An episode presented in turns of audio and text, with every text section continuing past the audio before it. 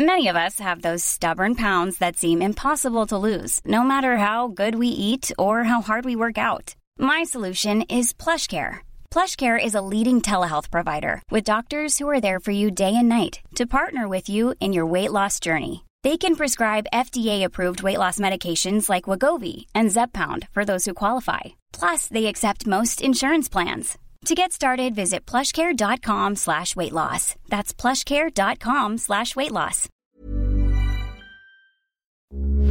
Heraldo Radio, con la H que sí suena y ahora también se escucha.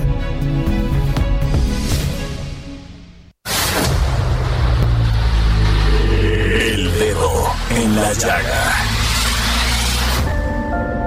Había una vez un mundo en el que nadie creía. País de historias inexplicables. Una nación con personajes asombrosos. Santo Tomás tenía razón. Hay que ver para creer. El México increíble. Las verdades que duelen. La voz de los que callan. El dedo en la llaga. Infórmate, diviértete, enójate y vuelve a empezar. El Heraldo Radio presenta El Dedo en la Llaga con Adriana Delgado.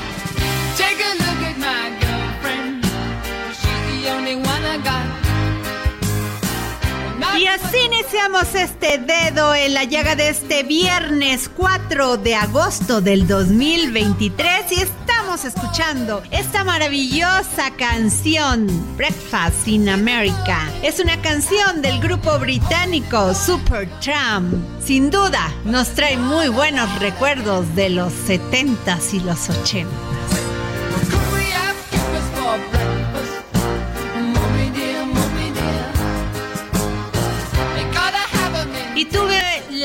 Oportunidad de conversar con el doctor Mario Alonso Puig, médico cirujano por la Universidad de Harvard, quien ha dedicado gran parte de su vida a investigar cómo desplegar el potencial humano, especialmente en momentos de desafío, incertidumbre y cambio. El Dedo en la Llaga. Y estoy muy agradecida por esta entrevista al reconocido internacionalmente el doctor Mario Alonso Puch, quien es médico especialista en cirugía general y del aparato digestivo, quien con una trayectoria de 25 años en hospitales de Estados Unidos y de España, se ha convertido en una referencia para muchas personas que buscan mejorar su calidad de vida y alcanzar sus sueños. Su pasión por el conocimiento y su compromiso con el desarrollo humano le han convertido en todo una celebridad. Ha publicado más de 11 libros y su mensaje inspirador y transformador ha llegado a miles de personas a través de sus libros, cursos y conferencias. Es conocido por su capacidad para combinar la medicina tradicional con la medicina mente-cuerpo y por su enfoque holístico de la salud y el bienestar. Muy buenas tardes, doctor. ¿Cómo está? Buenas tardes, estoy muy bien, muy contento de estar con todos ustedes. México es un país con una idiosincrasia diferente. México no solamente vivimos el tema de los feminicidios, vivimos con una cultura donde siempre le echamos la culpa a nuestros antepasados, que si nos conquistaron o no nos conquistaron. Tenemos un latente siempre de culpar a nuestro origen. Y eso a veces lleva a que nos sintamos menos, que sintamos mucha discriminación y por lo tanto que sintamos humillación. ¿Qué le dice usted a todos estos mexicanos y mexicanas que queremos salir adelante, que queremos olvidar ese pasado, que queremos ver nuestro presente y formar un futuro? Las mujeres aquí sufrimos, tenemos miedo a veces de salir a la calle, nos angustiamos, buscamos a nuestros desaparecidos todos los días. En fin, México es una situación complicada para vivirla día a día y sin embargo sacamos las fuerzas, sacamos al país adelante. Bueno, yo lo que les diría es lo siguiente. Eh, primero, desde el punto de vista eh, objetivo, eh, toda conquista, cuando lo que eh, mueve esa conquista es el afán de poder, pues genera daño. También España fue conquistada por los romanos la famosa Hispania. Es decir, lamentablemente los pueblos de alguna manera eh, nos hemos ido conquistando unos a otros y, bueno, esas conquistas muchas veces han traído profundo dolor, en algunos casos también han podido aportar algo valioso, un mestizaje, una unión de culturas. Y yo lo que diría desde luego, por lo que conozco México, es un país enorme, hay muchísimas personas que viven en México. Yo he estado en varias ocasiones y ni mucho menos eso me da eh, la capacidad de poder hacer una valoración. Sí les diré mi experiencia estando en México. Y mi experiencia, se lo digo de corazón, ha sido siempre extraordinaria. Primero, tienen un país de una belleza absolutamente descomunal. Por otro lado, tienen una gente verdaderamente amable, verdaderamente cariñosa. Eh, uno se siente verdaderamente como en casa cuando va a México. Tienen una gastronomía extraordinaria y unos profesionales de primer nivel. El Instituto Cardiológico de México, el eh, Instituto Tecnológico de Monterrey, es decir, tienen muchas instituciones de prestigio mundial. Vamos a ver, todos en esta vida podemos tomar la posición de una víctima, todos, y podemos encontrar razones y justificaciones que de alguna manera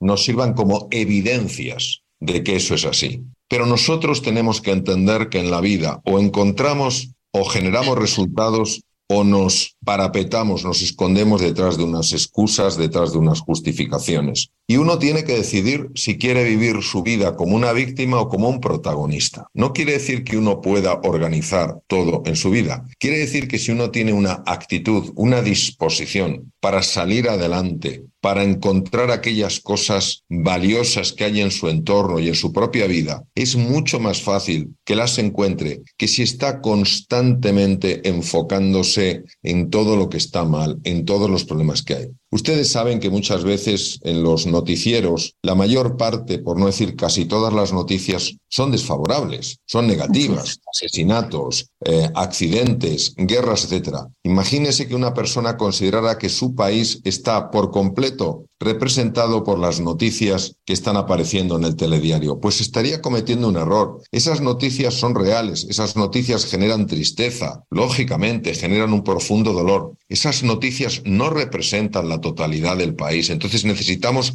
ampliar nuestra perspectiva, fijarnos en las cosas que también están bien. Porque cuando nuestro estado de ánimo está tan bajo, porque pensamos que nuestro país mm, lo único que nos ofrece son desgracias, son disgustos, ese estado de ánimo tan bajo afecta a nuestra capacidad mental para resolver los problemas. Mientras que si nosotros entendemos que hay cosas que están mal, pero que vivimos en un gran país y que hay gente extraordinaria, al menos tenemos más posibilidad de salir adelante. Yo le quiero preguntar esto. Las mujeres en nuestros países estamos saliendo adelante, estamos concibiendo otro mundo, otras oportunidades. A veces nos cuesta dar ese paso. ¿Por qué a las mujeres nos cuesta dar ese paso y es tan sencillo para los hombres? Bueno, lo primero que quiero decirles es que como especialista en cirugía general y de aparato digestivo, a lo largo de 26 años, si, si junto los años que pasé en España y en los Estados Unidos, le diré que yo he reconocido una fortaleza en las mujeres a la hora de, afrontar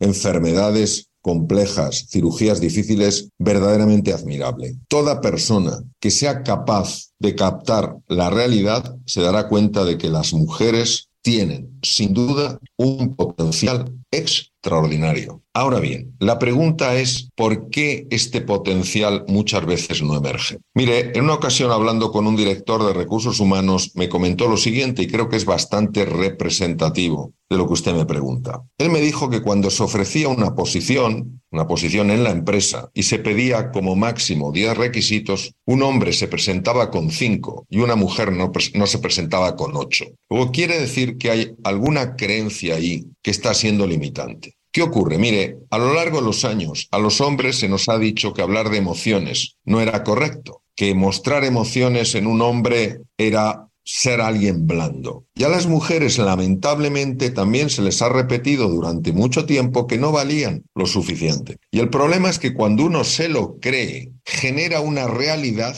que esté acorde con eso que cree. Entonces, es fundamental que las mujeres crean en sí mismas, porque no es creer en algo vacío, es creer en un potencial real. En una capacidad transformadora excepcional. Mire, yo formé parte de uno del claustro de profesores de un programa que se llamaba Lidera, era un programa de liderazgo que se hacía en, en España y los participantes eran todo, todo mujeres. Yo le puedo decir que era extraordinario ver estas mujeres lo que sacaban a flote, lo que podían realmente irradiar, la manera en la que podían contribuir a la hora de crear un mundo mejor. Pero al final, miren, si uno no se dice a sí mismo, yo claro que valgo, por más que los demás se lo digan, no va a tener suficiente impacto. Entonces, las mujeres naturalmente que valen y valen de una forma excepcional. Ahora bien, se lo tienen que decir a ellas mismas. Y aquí tomaría de apoyo su libro Madera de Líder, que habla usted de aprender a gestionar las emociones propias y la de los demás, desarrollar la empatía y la capacidad de ponerse en el lugar del otro, cultivar la creatividad y la capacidad de innovación, fomentar la comunicación efectiva y la escucha activa. Y aquí, en este punto, fomentar la comunicación efectiva y la escucha activa. En este momento que estamos viviendo de la tecnología, que estamos y después de la pandemia que fue terrible, eh, las redes sociales,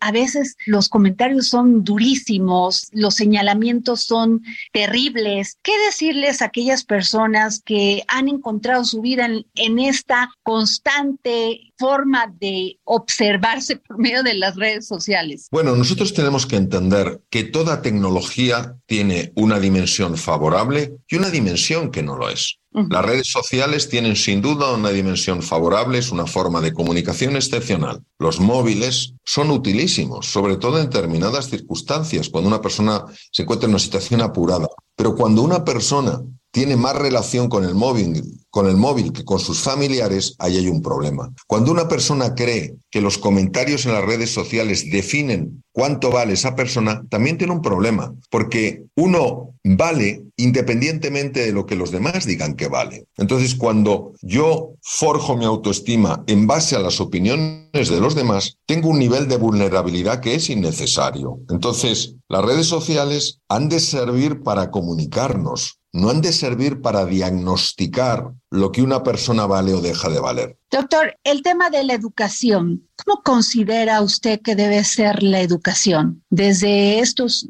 chiquitos hemos visto, no solamente en México, en varios países, el tema del maltrato animal, la poca consideración que tenemos con el medio ambiente. Y usted en uno de sus libros habla de que tenemos que convivir con la naturaleza, que tenemos que salir a ella, no solamente para hacerle frente a nuestros problemas, dialogarlos, comentarlos con nosotros mismos, a conocernos nosotros mismos. Bueno, yo diría que la educación necesitaría reforzar cuatro pilares, porque estos cuatro pilares son esenciales para que los jóvenes salgan teniendo muy claro que su función es mejorar el mundo. Y esos cuatro pilares son primero el pilar de la autoestima. El proceso educativo tiene que ayudar a los jóvenes, a los niños, a creer realmente en sí mismos y en sus posibilidades. En segundo lugar, el proceso educativo tiene que favorecer la autonomía. Es decir, tiene que favorecer que estos niños y estos jóvenes sepan que por sí mismos pueden hacer cosas.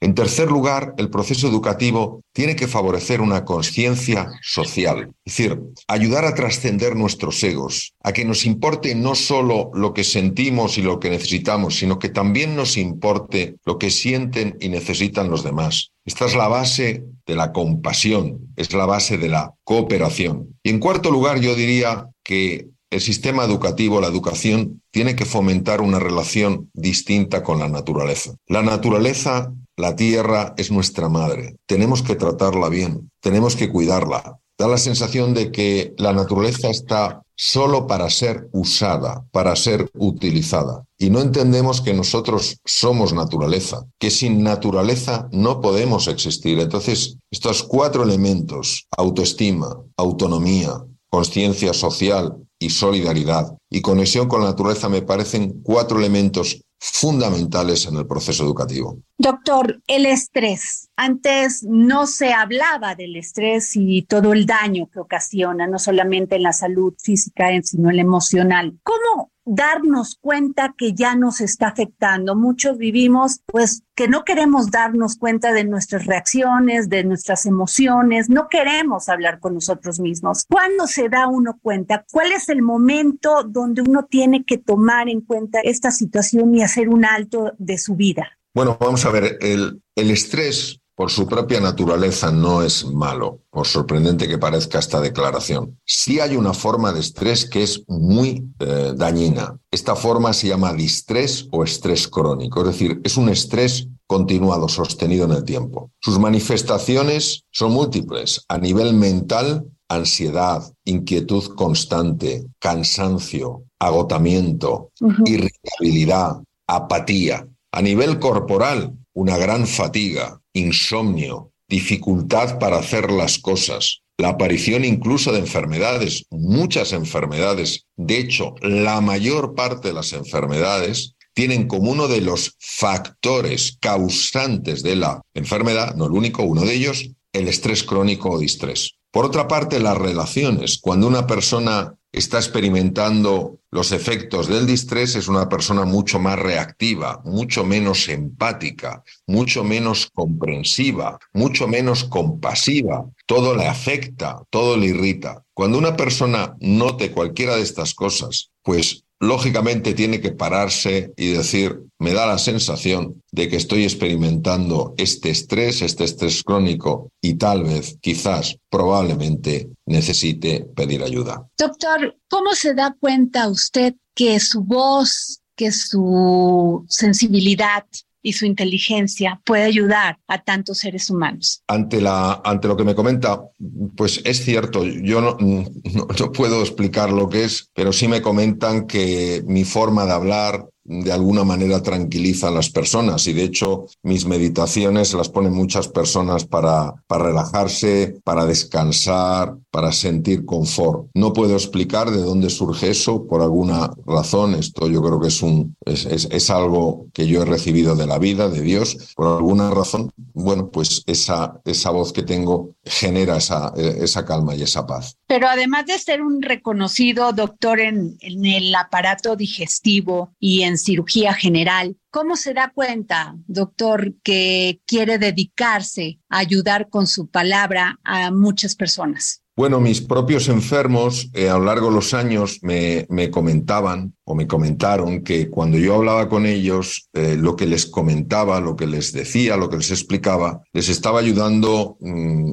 en varios niveles. En primer lugar, les ayudaba a llevar su enfermedad de una manera mucho más positiva, con mucha más confianza. Y por otro lado, les estaba eh, afectando en distintas dimensiones de su vida, en las relaciones, en su trabajo, cambiando la manera en la que percibían las cosas y, y, trayendo a sus vidas más serenidad, más ilusión, más confianza. Bueno, yo recibí estos comentarios con enorme ilusión y también, para qué negarlo, con gran sorpresa. Doctor, ¿nos puede decir brevemente qué es estar en el presente? ¿Cómo lograrlo? Bueno, para estar en el presente, en el aquí y en el ahora, lo que hay que reconocer es cuando uno está ausente. Y uno está ausente cuando se va al pasado a, recordar lo que hizo o dejó de hacer, o cuando se va al futuro muchas veces para preocuparse por lo que podría suceder. Cuando uno está en el presente, está absorto en lo que está haciendo. Si está leyendo un libro, en ese momento todo su mundo es el libro. Si está en una conversación, todo su mundo es esa conversación.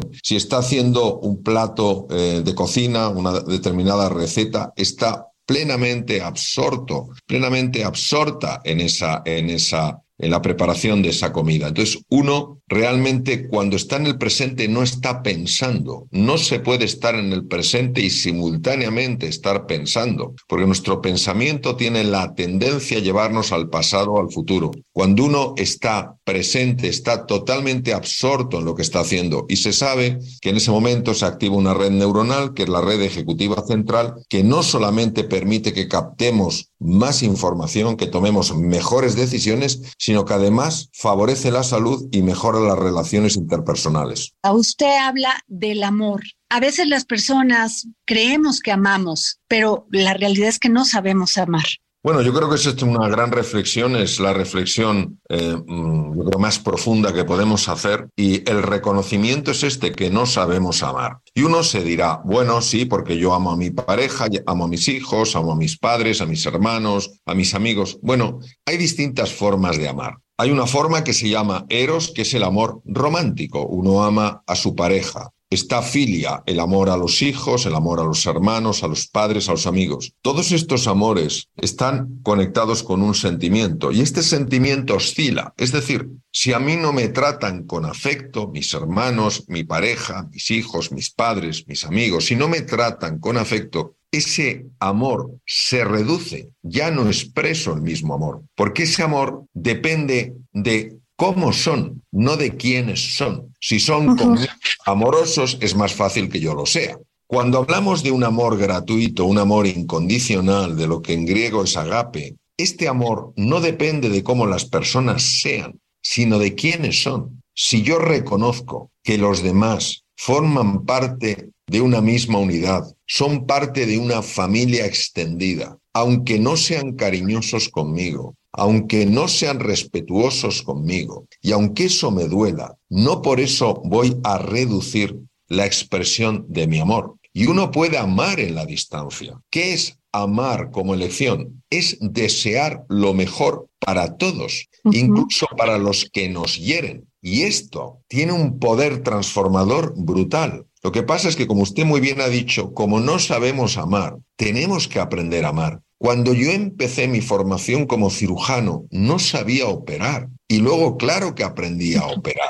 Todo se puede aprender, incluso se puede aprender a amar. Profesor, y mi última pregunta sería, hay personas que creen que el éxito es tener una gran carrera profesional, tener dinero. Hay personas que el éxito radica en tener un lugar donde disfrutar a sus perros, estar solo también, tener paz mental. Y a veces ese aspiracionismo que tenemos por lograr lo que logran los demás para llamarle éxito, pues nos frustra. ¿Qué nos puede decir usted a todas estas personas y a mí misma de lo que es el éxito? Bueno, yo lo primero que diría es que hay que redefinir lo que es el éxito. El éxito no puede definirlo una sociedad. El éxito lo ha de definir una persona. Para algunas personas, el éxito es tener una familia unida, para otras, el éxito es tener un barco de una determinada eslora, de una determinada longitud. ¿Quién soy yo para decirle a otra persona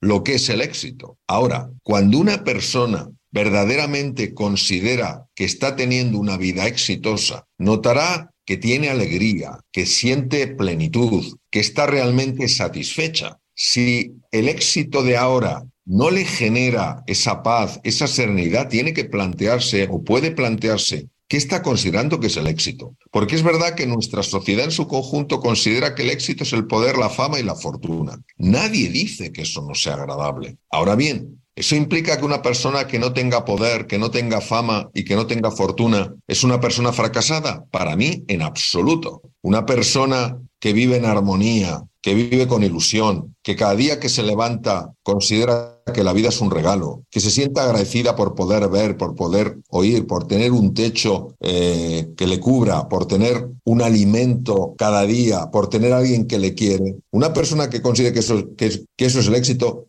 ¿Cómo vamos a considerar que, ese éxito tiene menos peso que el de una persona que ha alcanzado poder, fama y fortuna? Por eso, al final, cada uno ha de definir claramente lo que es el éxito. Ahora bien, teniendo en cuenta que el éxito no solo radica en lo que se logra, sino también radica en el disfrute, porque el logro sin disfrute, yo desde luego no lo llamaría éxito tenemos entendido que usted va a venir a México y queremos saber cuál es su agenda, porque muchas personas, mujeres y hombres, que necesitan esa esperanza, esa fe y conocer no solamente científicamente, sino también espiritualmente, pues todas estas enseñanzas que usted nos acerca. Bueno, miren, yo voy a hacer varias visitas a, a México. Estaré en la Feria de Libros de Guadalajara presentando mi próximo libro y también iré a otros lugares de México. Eh, si quieren más información, eh, yo les recomiendo que vayan a mi página web. Okay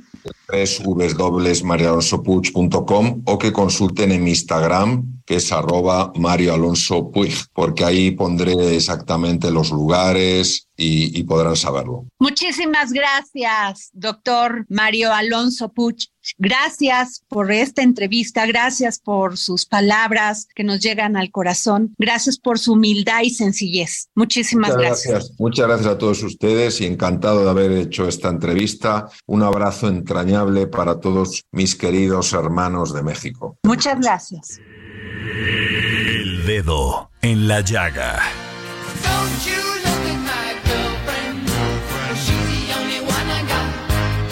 No se vaya, vamos a poner una pausa aquí en este dedo en la llaga de este viernes 4 de agosto. Y recuerden mis redes, arroba Adri Delgado Ruiz. Síganme.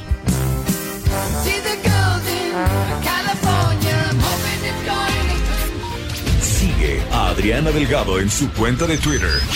Arroba Adri Delgado Ruiz. Además, te invitamos a enviar tus opiniones y comentarios en texto o por mensaje de audio a través de WhatsApp al 55 2544 3334. Y si quieres escuchar El Dedo en la Llaga de El Heraldo Radio, en cualquier momento y donde quiera que te encuentres, descarga el podcast disponible en Spotify y iTunes.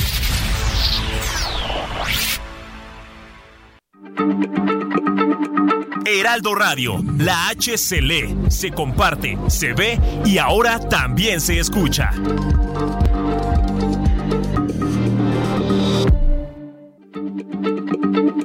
Heraldo Radio. Mother's Day is around the corner. Find the perfect gift for the mom in your life with a stunning piece of jewelry from Blue Nile. From timeless pearls to dazzling gemstones, Blue Nile has something she'll adore. Need it fast? Most items can ship overnight. Plus, enjoy guaranteed free shipping and returns. Don't miss our special Mother's Day deals. Save big on the season's most beautiful trends. For a limited time, get up to 50% off by going to Blue BlueNile.com. That's BlueNile.com. La H se lee, se comparte, se ve y ahora también se escucha.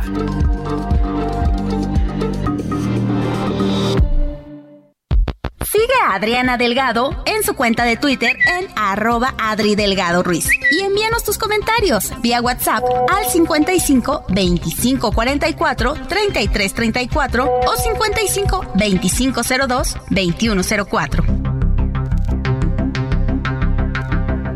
Adriana Delgado entrevista en exclusiva a la diputada federal Amalia García Medina. Esto de los deudores alimentarios no nada más es para los, para los niños o las niñas.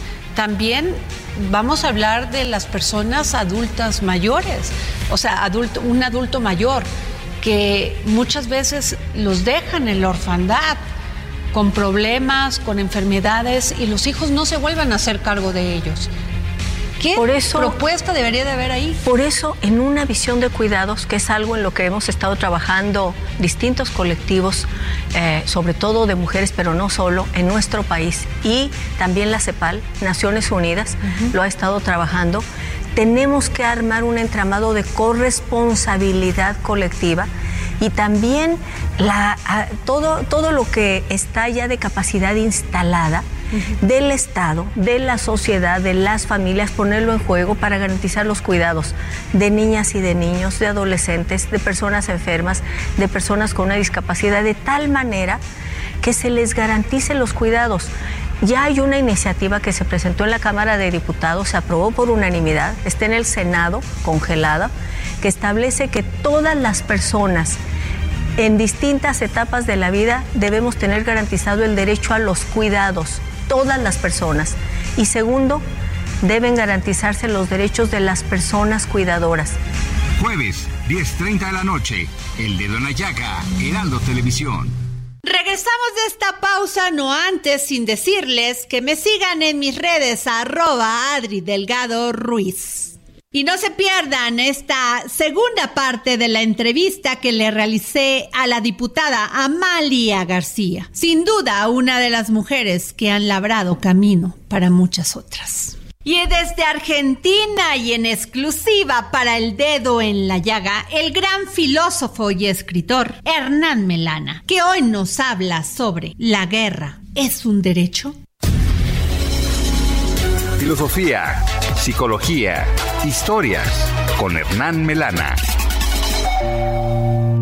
Hola Adriana y oyentes del dedo en la llaga. Hoy vamos a preguntarnos si la guerra es un derecho. Y para eso vamos a hablar de Hugo Grozio o Hugh de Groot, que fue uno de los precursores del derecho internacional. Nació en Delft, estudió matemáticas, filosofía y jurisprudencia, y a los 26 años delineó el derecho marítimo y defendió la libertad de los mares para que todas las naciones, especialmente los holandeses, quienes estaban enfrentados a Portugal, pudieran navegar libremente. Pero él se hacía una pregunta que era filosófica, en el fondo, que era existencial, que es la siguiente. Se decía si era razonable o si existía razón alguna para que en el mundo cristiano hubiese una licencia para hacer la guerra. Hasta ese momento Maquiavelo había dicho que los estados no se podían preservar si no se los absolviera del código moral impuesto a sus ciudadanos. Es decir, lo que fuese para los ciudadanos no podía ser para los estados. Los estados debían poder mentir, robar, matar, en la medida que sea conveniente para el bien del Estado. Y que los estados no tienen otra ley más que la de la autopreservación. Grosio admite que los gobiernos pueden estar exentos de esa ley, pero que están obligados a respetar lo que se llamaba la ius naturale, es decir, el derecho natural, lo que dicta la justa razón al mostrar la perversidad o la necesidad morales de cualquier acto, por su acuerdo o desacuerdo con la naturaleza racional, y que por consiguiente ese acto está prohibido u ordenado por Dios, que es el autor de la naturaleza. Es decir, el comportamiento de los estados debe respetar el derecho natural. Y además, debe estar sometido a lo que se llamaba el jus gentium, que era la antigua jurisprudencia romana que se había utilizado para designar las leyes de los pueblos, no incluidos en la ciudadanía de Roma, y que, caído el imperio, los medievalistas lo aplicaron como relaciones mutuas entre los estados. Y a partir de ahí, Grosio edifica una estructura teórica para formular un derecho internacional. No prohíbe la guerra en general, porque sabe que es inevitable, pero dice que debe ser justificada para defender vidas o las bienes de los ciudadanos, pero que la guerra es injusta si se libra para una conquista, para el saqueo, para un deseo real o fingido de imponer un gobierno benéfico a un pueblo que no quiere recibirlo, dice que todas las guerras preventivas son injustas y que los individuos deben negarse a servir en tales guerras. Claro, aquí se parte de la idea de que una guerra es justa, por lo tanto toda nación tiene derecho a una guerra, pero Grosio dirá también tiene obligaciones. El cardenal Richelieu, que decidió entrar en la guerra de los 30 años, le retiró la pensión que tenía Grosio y se tuvo que ir a vivir a Hamburgo. Como la mayoría de los filósofos, prefería las ideas a los hombres. La reina Cristina de Suecia lo invitó a su país y luego de un naufragio falleció a consecuencia del maltrato del clima de este naufragio el 29 de agosto de 1645 a los 72 años. Hay una estatua de él en Holanda y en La Haya le colocaron una corona de plata sobre su sepultura porque fue quien quiso ponerle lógica a lo ilógico, quien quiso ponerle racionalismo a lo irracional, quien quiso decir a los estados y a los reyes que la guerra no era un antojo, sino que era un derecho, pero que como todo derecho estaba atado a obligaciones. Y ante esta pregunta inaugural acerca de si la guerra es un derecho, respuesta que necesita un debate profundo, pero que también ayuda a mirar hacia adentro para preguntarnos si no estamos como seres humanos en guerra contra el propio ser humano. Y como somos ignorantes en esto, me despido con una frase de este pensador que habla sobre la ignorancia y que dice lo siguiente. La ignorancia sobre ciertos temas es la parte más maravillosa de la sabiduría.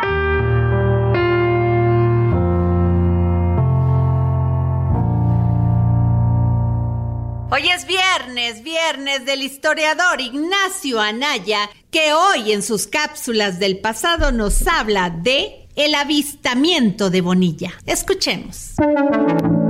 Cápsulas del pasado. con el historiador Ignacio Anaya.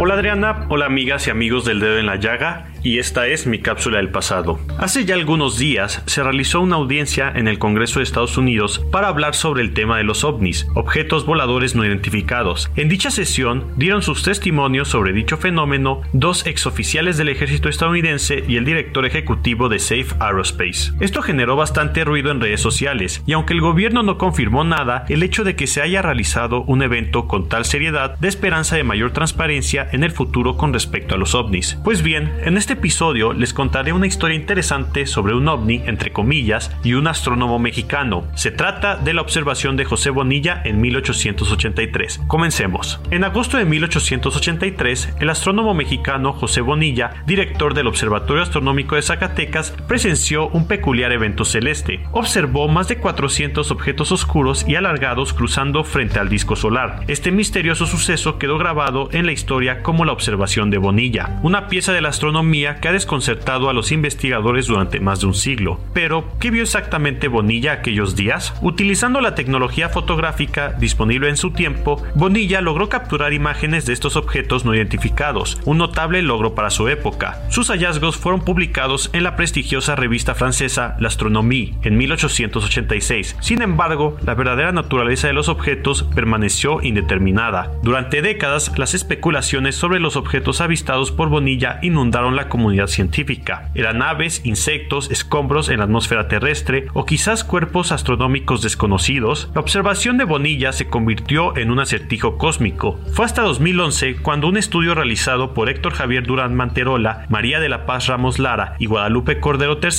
proporcionó una explicación plausible. Los investigadores de la UNAM sugirieron que los misteriosos objetos podrían ser fragmentos de un cometa de la familia Creutz que se desintegró al acercarse al Sol. Estos fragmentos habrían pasado muy cerca de la Tierra, a una distancia de entre 150.000 y 538.000 kilómetros. Este encuentro cercano pudo haber tenido consecuencias catastróficas si los fragmentos hubieran colisionado con nuestro planeta. Sin embargo, la Tierra se salvó de un posible desastre y el misterio de la observación de Bonilla continuó. Además de sugerir una explicación para los objetos avistados por Bonilla, los autores del estudio también plantearon una posibilidad intrigante. La observación de Bonilla podría haber sido la primera vez que se registró un objeto cercano a la Tierra utilizando una técnica fotográfica. Si bien la hipótesis del cometa ha ganado algo de respaldo, todavía no hay un consenso absoluto en la comunidad científica, y hay todavía quienes creen que lo que Bonilla observó era un objeto volador no identificado. El misterio de la observación de Bonilla nos recuerda lo mucho que aún queda por descubrir en nuestro vasto universo. Espero que les haya gustado este episodio y recuerden escucharnos cada semana. Muchas gracias y hasta la próxima.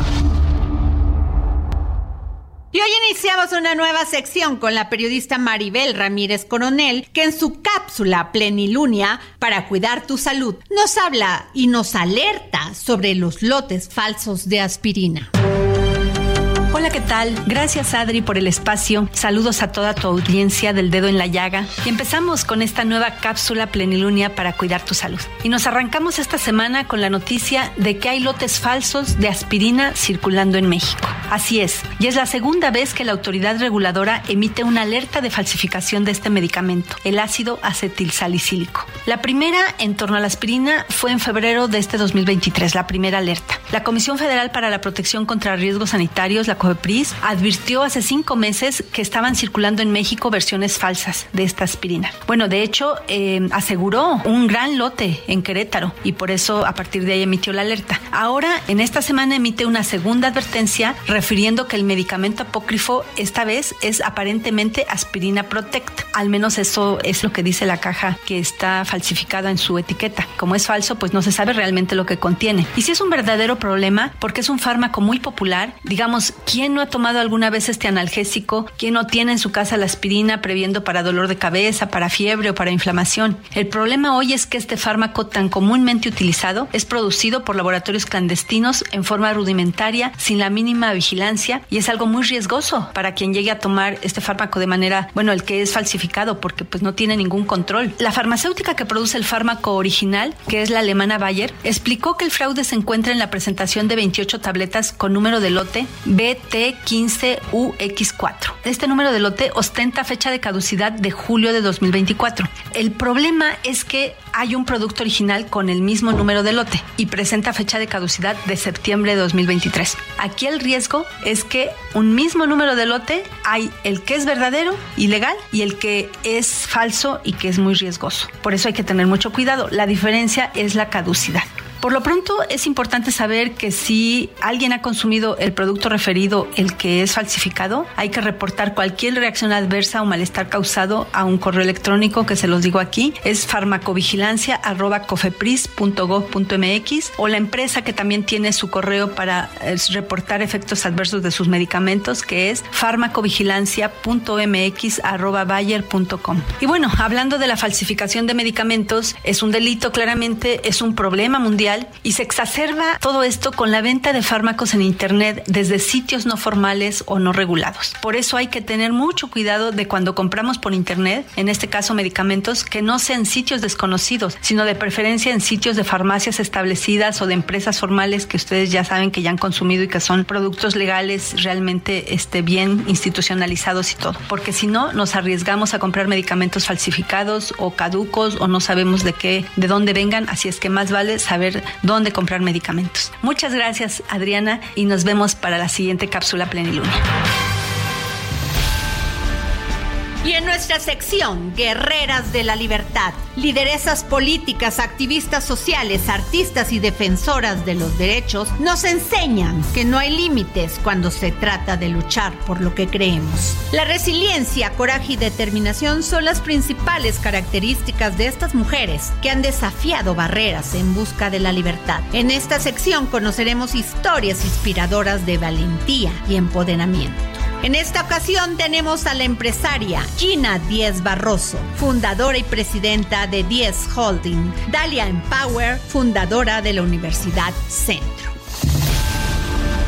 Yo era muy cercana a mi papá, súper cercana a mi papá, no tan cercana a mi, a mi mamá, curiosamente. Yo perdí a mi papá a los 11 años. Se murió de un accidente de avión y sentí que mi mundo se venía abajo ese día. Él siempre me dijo, puedes hacer lo que quieras en la vida, ya sabes, las alas para volar, hacíamos planes, hacíamos todo. Y el viernes se tuvo que ir, él estaba en telecomunicaciones también, y me dijo, tengo que ir a la convención de NBC Acapulco, nos vemos el domingo y seguimos platicando. Me voy al colegio, regreso y la noticia que se cayó el avión. En ese entonces la palabra resiliencia pues ni se escribía, ni, yo no sabía ni que existía esa palabra, pero sí sabía que o sales adelante o te vas para abajo. ¿no? Mi mamá me etiquetaba siempre como la niña problema que no tomaba no por respuesta. En ese entonces yo pensaba siempre que era una cosa negativa, ¿no? Era una etiqueta negativa que yo tenía tatuada. Hoy por hoy es mi máxima virtud, porque pues al no tomar no por respuesta, pues saber cómo sí, a ver cómo sí se puede hacer todo lo que tengo que hacer en la vida. La verdad yo no sentí, nunca tuve una orientación familiar en cuanto a qué quieres ser, qué quieres hacer, dónde quieres estudiar,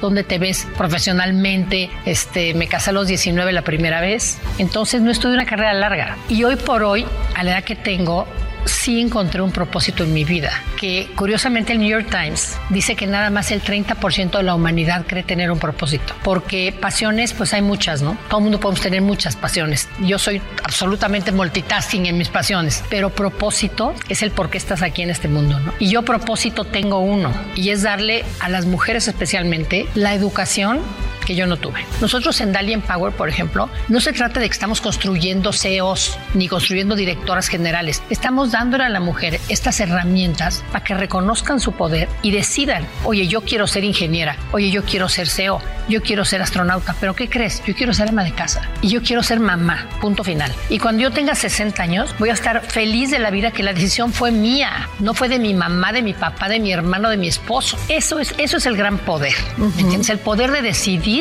lo que tú quieras hacer en este mundo que estás aquí. Porque pertenezco a un grupo de mujeres desde hace 19 años que se llama Comité de las 200. Son 200 mujeres líderes en el mundo, donde nos toca a 15 o 20 de nosotros ir a las mejores universidades del mundo a hablar con mujeres candidatas de maestría y doctorado. Y vamos como 15, entre 10 y 15 de nosotros a hablar de nosotros como mujeres, no como empresarias, no les de- nada, porque ahí te googlean o te ven en LinkedIn. No, sino los retos. De estas 200 mujeres, 90 tenemos familia familia. ¿eh? Entonces, ¿cómo, cómo, ¿cómo sí se puede? Y cómo, claro que es difícil, claro que es un reto, pero sí se puede, ¿no? Entonces yo hablaba, hablábamos con ellas y te juro que las veía súper inseguras, súper inseguras, ¿me entiendes? Y yo decía, no puede ser, están, ¿qué, qué, qué, qué más les puedes enseñar para que no se vayan, una vez que ya acabaron el doctorado, que no dejen su carrera cuando tienen un hijo? ¿Cuál es el reto nuestro como mío que estoy de CEO? Jalar a más mujeres a puestos de liderazgo a que la mujer tenga posibilidad de estar con redes verticales y horizontales. Y estas mujeres verticales tenemos la obligación de jalar a más mujeres de aquí para arriba. Y déjenme decirles que tenemos una gran exclusiva de nuestro querido Gonzalo Lira para el dedo en la llaga, porque en esta ocasión entrevistó a Margot Robbie y a América Ferrera por la película Barbie. No se la pierdan. Es tiempo del séptimo arte. Películas, cortometrajes, series, documentales y excelente música. Con Gonzalo Lira. Hola, ¿qué tal Adri? Muy buenas tardes. Un saludo a ti y a toda la gente que nos escucha por aquí por el dedo en la llaga. Soy Gonzalo Lira y como todos los viernes llegó el momento de hablar de cine y vamos a hablar de la película más taquillera en lo que va del año. 200 millones de dólares son los que acaba de generar Barbie en tan solo una semana. Greta Gerwig, su directora, se acaba de convertir en la directora mujer más exitosa en un estreno de fin de semana y la película ya rebasó a Super Mario Bros, que era la película que tenía el estandarte de este 2023.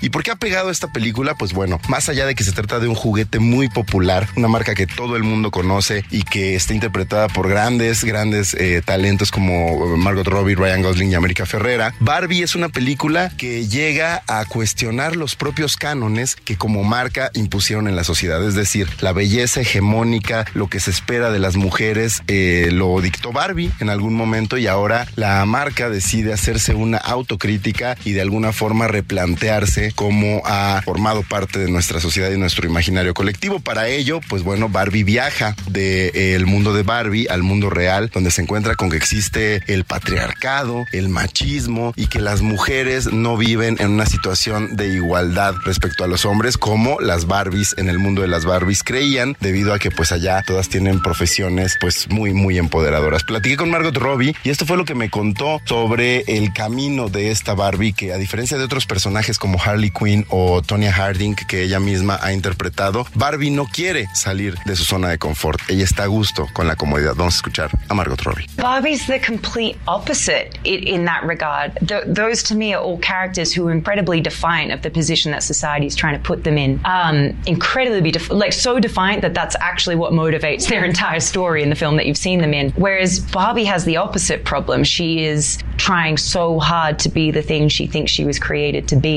um, and is very reluctant to go on the journey of stepping outside of her metaphorical and physical box. Um, but she kind of gets swept up on this journey and, and kind of there is no turning back once she starts on this journey. But it's interesting that you point that out because she, yeah, Barbie does the exact opposite. She says, like, I don't want anything to change. like, I don't want that to happen. Change is terrifying. And I think that really appealed to like the, the kid version of me. I remember as a kid, any kind of change I, I found really scary. Like the thought of moving school or moving house, things like that, which you can definitely wrap your head around as an adult. And you're like, okay, as a kid, I remember any kind of disruption in your life like that seemed scary. And I think that's because it's uncertainty. And um, in Barbie Land, everything's very certain. Ahí está, básicamente Margot Robbie lo que nos dice es que a diferencia de sus personajes anteriores, Barbie es una mujer que le tiene miedo al cambio y que ella de alguna forma se identificaba con Barbie porque ella también le llegó a tener miedo a los cambios, a cambiarse de escuela, a cambiarse de casa. Eh, también tuve la oportunidad de platicar con América Ferrera, eh, quien interpreta a la niña que alguna vez jugó con Barbie y que ahora se siente traicionada por Barbie, como Barbie tiene que encontrarle en el mundo real para replantearse esa relación que tiene la muñeca y su dueña. Y esto fue lo que me dijo. Barbie is a globally recognized icon and brand who has who has a very complicated legacy of setting beauty standards, expectations for women, definitions of femininity. And so you cannot make a movie about Barbie without all of that being present. I think the genius of how Greta chose as a writer director to unlock this world for today for 2023 was to just go at it head on, you know, to to not ignore that everybody has different feelings about Barbie and what she's meant. And I think the good news is that Barbie has changed to, to be more inclusive, more diverse. Barbie is many different skin tones and body shapes and genders and sizes. Ahí tenemos a América Ferrera quien nos dice que Barbie es ahora un personaje completamente incluyente. No se trata de que Barbie dicte los estándares de belleza, sino de que en la realidad todos y todas podemos ser una Barbie, podemos ser un Ken y como de alguna manera pues Barbie refleja esa gran diversidad en esta película que bueno, dicho sea de paso, es extremadamente divertida y sin duda se convertirá no solo en un éxito en taquilla, sino también seguramente en una de las mejores criticadas de este 2023. Hasta aquí la información. Yo me despido, nos vemos y nos escuchamos la próxima semana. Váyanse a ver Barbie y nos escuchamos pronto. Bye. Y hoy es viernes con Roberto San Germán y los deportes.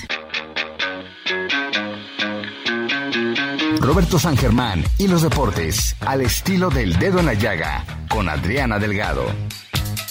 Buenas tardes Adriana y buenas tardes a toda la gente que nos sintoniza, pues ya estamos aquí para hablar de los deportes y el fracaso de la Liga MX en la Leagues Cup. Solo tenemos ya un representante hasta ahorita, hasta el viernes, y es el equipo de Querétaro. Sí, escuchó bien, Querétaro es el único que queda vivo. Ayer los equipos de la Liga MX fueron a hacer otro ridículo. Cruz Azul en penaltis fue eliminado por el equipo de Charlotte. No, qué manera de tirar los penaltis, por lo menos un señor llamado Antuna. No, no, no, y de todo el mundo lo pone en un pedestal este hombre. Pero bueno, Cruz Azul se queda en la orilla. También el equipo de Atlas pierde en penales. Y el único que pasa es Querétaro. Hoy juega Monterrey, Tigres, América, Toluca, esperando seguir con vida en este torneo. Así que el fiasco se está consumando. La Liga MX está por debajo de la MLS. Solo queda el Querétaro hasta el momento. Y podría ser nuestro único representante en la siguiente ronda. Gracias Adriana. Que pasen un buen fin de semana. Yo soy Roberto San Germán.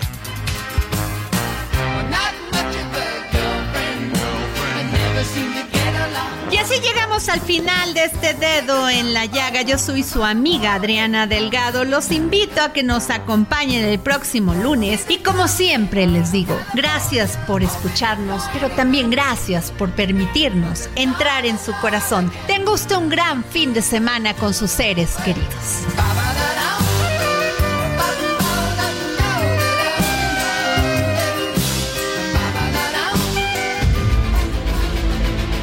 El Heraldo Radio presentó El Dedo en la Llaga con Adriana Delgado.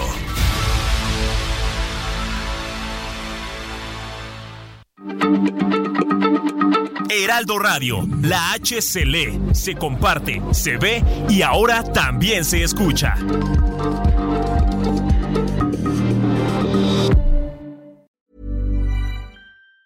Planning for your next trip? Elevate your travel style with Quince. Quince has all the jet setting essentials you'll want for your next getaway, like European linen, premium luggage options, buttery soft Italian leather bags, and so much more. And it's all priced at 50 to 80% less than similar brands. Plus, Quince only works with factories that use safe and ethical manufacturing practices. Pack your bags with high-quality essentials you'll be wearing for vacations to come with Quince. Go to quince.com slash trip for free shipping and 365-day returns.